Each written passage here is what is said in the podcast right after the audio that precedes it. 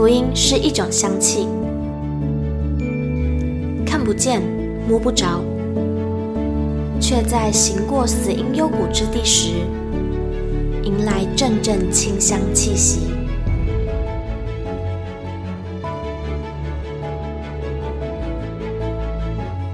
愿北纬二十三度的我们，一同写下的故事，化作世界的反击。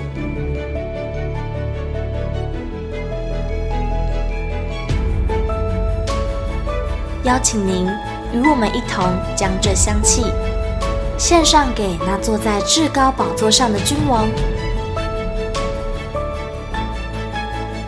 N 度二十三宣教学。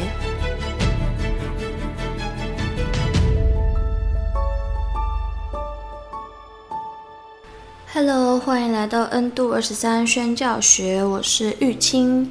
今天要来分享的一篇文章，非常的像是电影里面的情节，非常的可怕，然后也非常的触目惊心。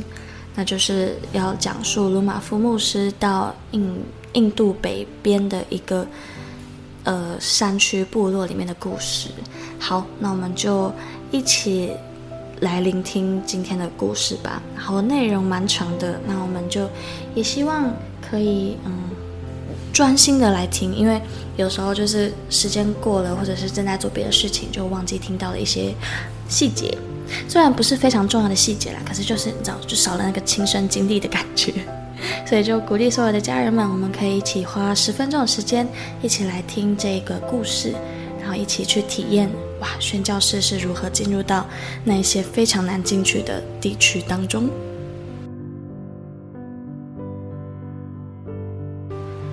宣教教宗，靠主完成不可能的任务。印北宣教行。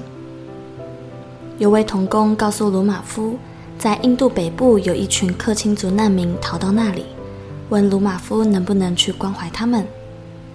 鲁玛夫一直将这件事放在祷告中，直到最近神才开路。但随着当地国界的争执情况越趋严重，印北行看来也就越难成行。心里的忧惧亦随之沉重。后来一次在梦中，鲁玛夫梦到深夜独自一人于候机室等待转往印度的班机，正与旅行社提供的行程一样，鲁玛夫才决定订票出发前往印度。此行之前，神已预备鲁玛夫的心，使他对此次宣教的超高困难度有所准备，但是准备抵不过现实的狼狈。计划赶不上无穷的变化。纵然已海外宣教多年，这次印北宣教，鲁马夫依然有些担心，带着忐忑的心，于春节初三出发了。转机的折腾就像梦中情境般，彻夜等待，又冷又累。到了加尔各答机场，海关询问鲁马夫为何要到印度北部。一般人不会来这里旅游，此处亦无特殊观光景点。鲁马夫的目的到底是什么？等等。接着出现了两位着军装、手持 AK-47 的军人及一位穿西装者，将鲁马夫带到询问室，详细探查他的护照、职业、背景等。鲁马夫心中不断祷告。随后简略将本机构宗旨告诉他，以及以往在台湾受邀演讲兼课的学校名称和课程一并告知。他立即上网查询，确认真有其事后，才转为友善的态度，说这只是例行性调查，希望鲁马夫不要介意。他继续说明，印度北边紧张的政治情势。印度本国人或非涉及于当地者，亦不能随意前往，除非拿到印度政府或各邦政府的邀请证明，才能前去该地。请鲁马夫务必要注意自身安全。他又指示鲁马夫往迪布鲁加尔机场的国内线路线。感谢神，若非神的帮助，这次宣教可能卡关于加尔各答机场了。海关放行时约凌晨一点多，转往迪布鲁加尔机场的登机校验时间为早上五点，尚有四小时空档。累了一整天，鲁马夫找把椅子坐下闭目养神。过约半小时，耳边听到手提包的拉链被打开的声音。鲁马夫登时睁开眼睛，只见两个小孩分坐他的两边，一个大人坐在他的斜前方。原来鲁马夫早已被扒手盯上。鲁马夫随即用布农语大声呵斥他们，他们被惊吓到，头也不回地往机场外面飞奔逃跑。两位警卫，一男一女，察觉到了这些骚动，朝鲁马夫走来，提醒他在机场千万别睡觉，也不喝不明人士提供的免费热茶，因很多不法分子在此出没，企图劫财。由于身体实在太过劳累，非得找个地方休息不可，机场的大厅却又极为不安全。鲁马夫想到厕所也许能暂时休息。跑去厕所，找到一间堆满清洁工具的小房间，没有上锁。鲁马夫就进去把门反锁，入内休息约一小时。那扇没上锁的门，真是神的预备，使鲁马夫可以在极度紧张与劳累下，留在这个算是相对安全、无人打扰的空间里。鲁玛夫紧紧地抱着行李，依偎在墙边入睡了约一小时，何等宝贵！诗篇三篇五节，我躺下睡觉，我醒着，耶和华都保佑我。抵达 DIP 为当地早上八点左右，心想终于可以见到童工，直接驱车前往目的地。未料一出机场没见到他，左等右盼不见其身影。鲁马夫来来回回在机场内外转啊转的，看他是否到了某处等。周遭满是穿着迷彩军装的军人以及军用车辆，肃穆之气更添紧张，犹如一根紧绷的弦，蓄势待发。机场警卫见他徘徊，走过来示意这里不能逗留，要等人去机场外等。不得已走到外面，天气很冷，鲁马夫直打喷嚏、流鼻水，心想完了，感冒了，赶紧祷告求神怜悯。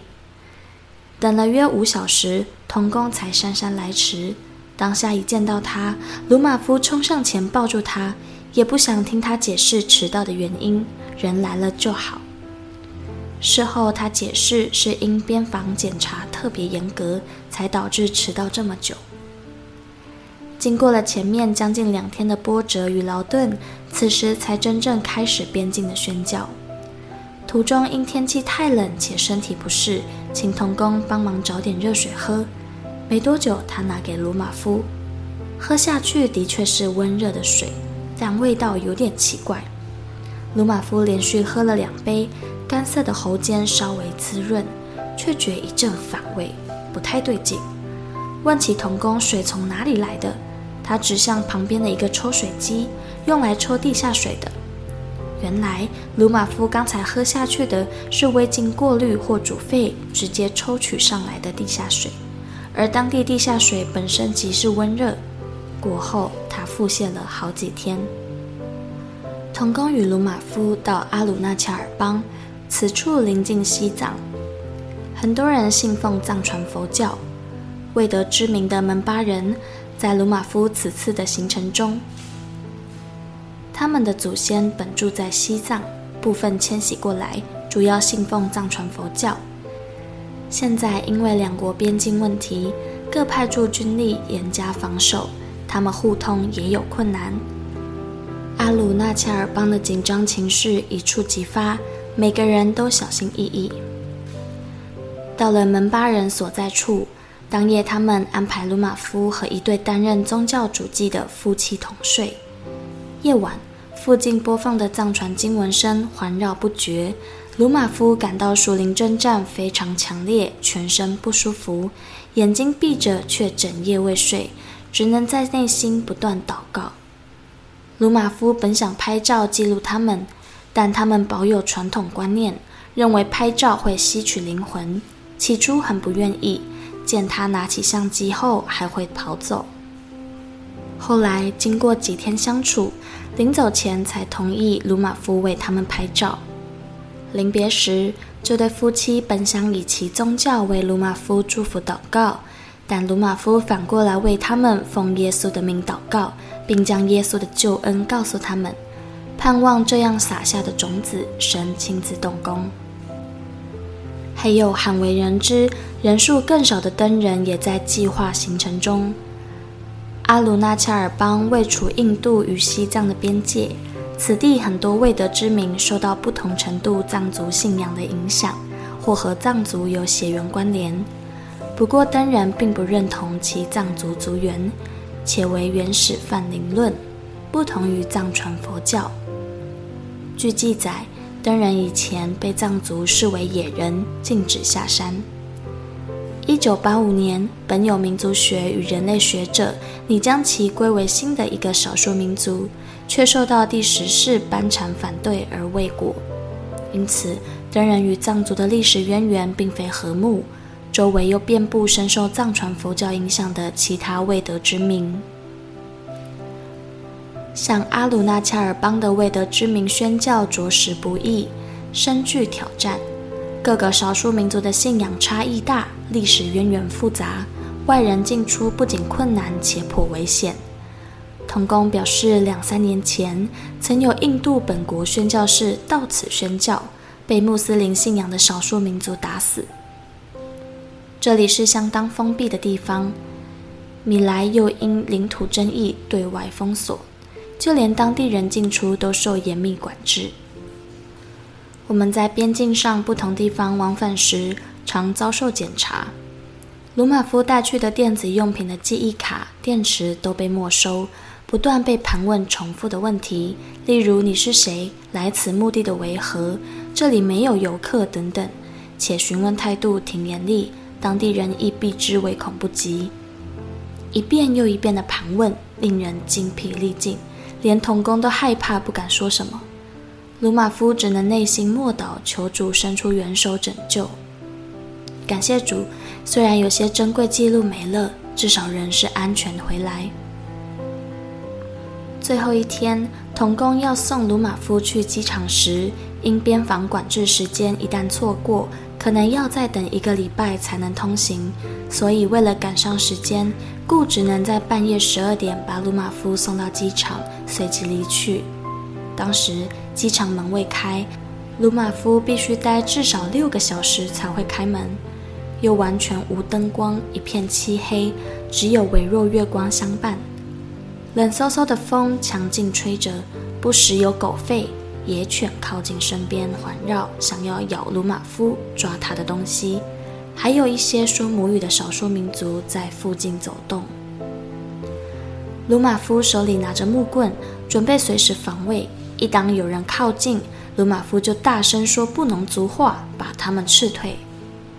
直到天微明，终于有人过来开门。鲁马夫大喊：“哈利路亚！”随着登机、转机再转机，离境时少了胸下冗长的询问，那些无眠的夜、围绕的犬类和紧绷的心，离鲁马夫越来越远。回家的路越来越近，鲁马夫也终于能够渐渐放轻松了。感谢主，太多不可能的事情都在这次印北宣教行程中经历神的大能，神要打开的门，无人能关。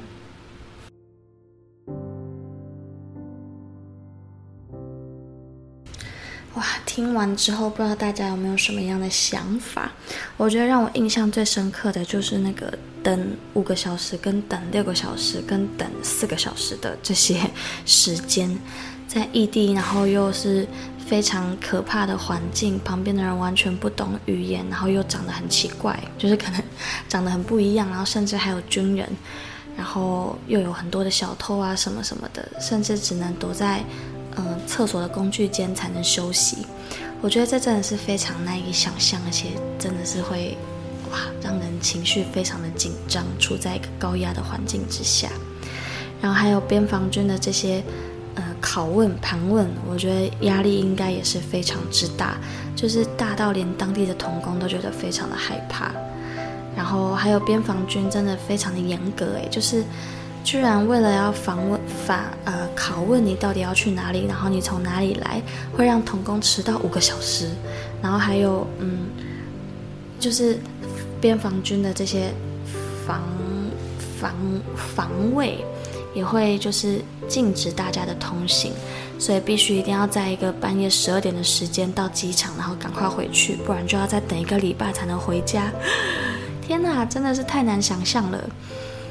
听完这些故事之后，真的觉得哇，在台湾真的好幸福哦。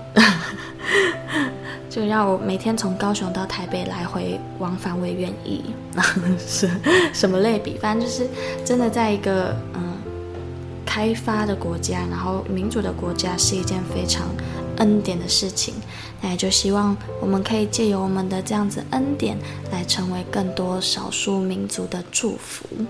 好，那我们今天的 podcast 就到这边啦，我们下期见喽，拜拜。